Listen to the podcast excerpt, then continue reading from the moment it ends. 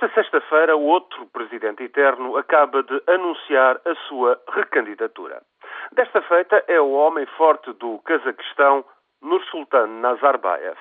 Está no poder desde 1989. Lá chegou ainda antes da dissolução da União Soviética em 1991. Impera sem oposição. Acaba de desistir de uma revisão constitucional que o confirmaria como presidente até 2020. Acaba de optar por convocar eleições antecipadas para abril. Aos 70 anos, Nazarbayev voltará a ser reeleito com um mandato de sete anos, repetindo a tradicional votação vitoriosa com mais de 90% dos sufrágios. Nada de novo, portanto, num país maior do que a Europa Ocidental, que se tornou num feudo da família Nazarbayev.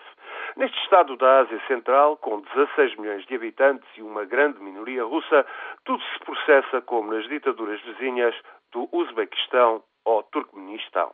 A autocracia encerra umas eleições sem qualquer credibilidade, mas outros interesses prevalecem. Rica em petróleo e gás natural, urânio e outros minérios, o Cazaquistão é um parceiro incontornável.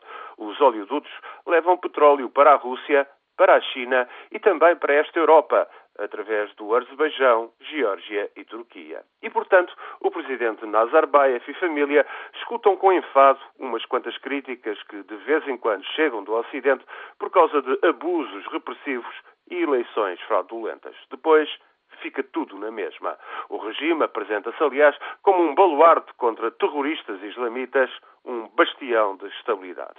Quando algum aperto económico ameaça, chovem subsídios e as coisas vão andando, até que um dia um abalo inesperado arrase tudo. Para já, no Cazaquistão, continua tudo na mesma, mas, pelo sim, pelo não, a censura vela para que as manifestações no Egito não passem de um eco muito distante a chegar a este grande país da Ásia Central.